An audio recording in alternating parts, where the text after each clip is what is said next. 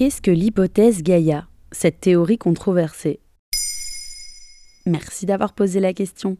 En juillet 2022, James Lovelock nous quittait à l'âge de 103 ans. Scientifique aguerri et auteur prolifique, il travaillait notamment dans les années 60 avec la NASA au développement d'instruments d'analyse d'atmosphère extraterrestre et de surface planétaire.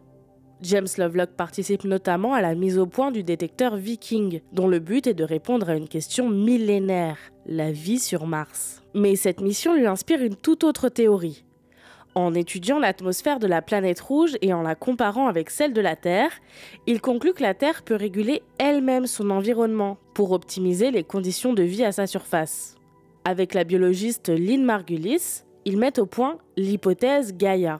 La Terre serait en quelque sorte un organisme vivant capable de s'auto-ajuster pour maintenir un équilibre écologique. Pourquoi ça s'appelle l'hypothèse Gaïa? C'est l'ami de James Lovelock et auteur du célèbre Sa Majesté des Mouches, William Golding, qui suggère ce nom, tiré de la mythologie grecque et de la déesse Gaïa, personnification de la terre et de la nature. Et donc sur quel principe repose cette théorie? D'après Lovelock, dans son ouvrage La Terre est un être vivant, l'hypothèse Gaïa, paru en 1979, notre planète serait un système physiologique dynamique qui inclut la biosphère et maintient notre planète depuis plus de 3 milliards d'années en harmonie avec la vie. En d'autres termes, les êtres vivants et les écosystèmes de la planète forment un tout travaillant en harmonie pour façonner un environnement vivable. Les preuves avancées par Lovelock et Margulis sont, selon France Culture, que le climat terrestre a très peu changé en plusieurs milliards d'années, et ce, malgré l'augmentation de l'intensité solaire.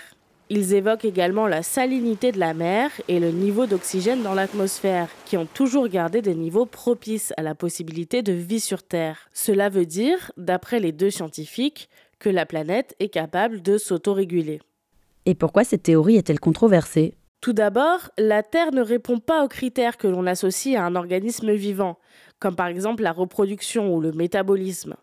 Mais cet argument n'est pas le plus convaincant quand on sait que Lovelock et Margulis n'imaginent pas réellement la Terre comme un être vivant à part entière. Il s'agit plutôt, selon eux, d'une métaphore. Cependant, le fait que la Terre puisse s'autoréguler est remis en question par les changements climatiques rapides ou les catastrophes naturelles qui peuvent entraîner des perturbations importantes et imprévues de l'écosystème.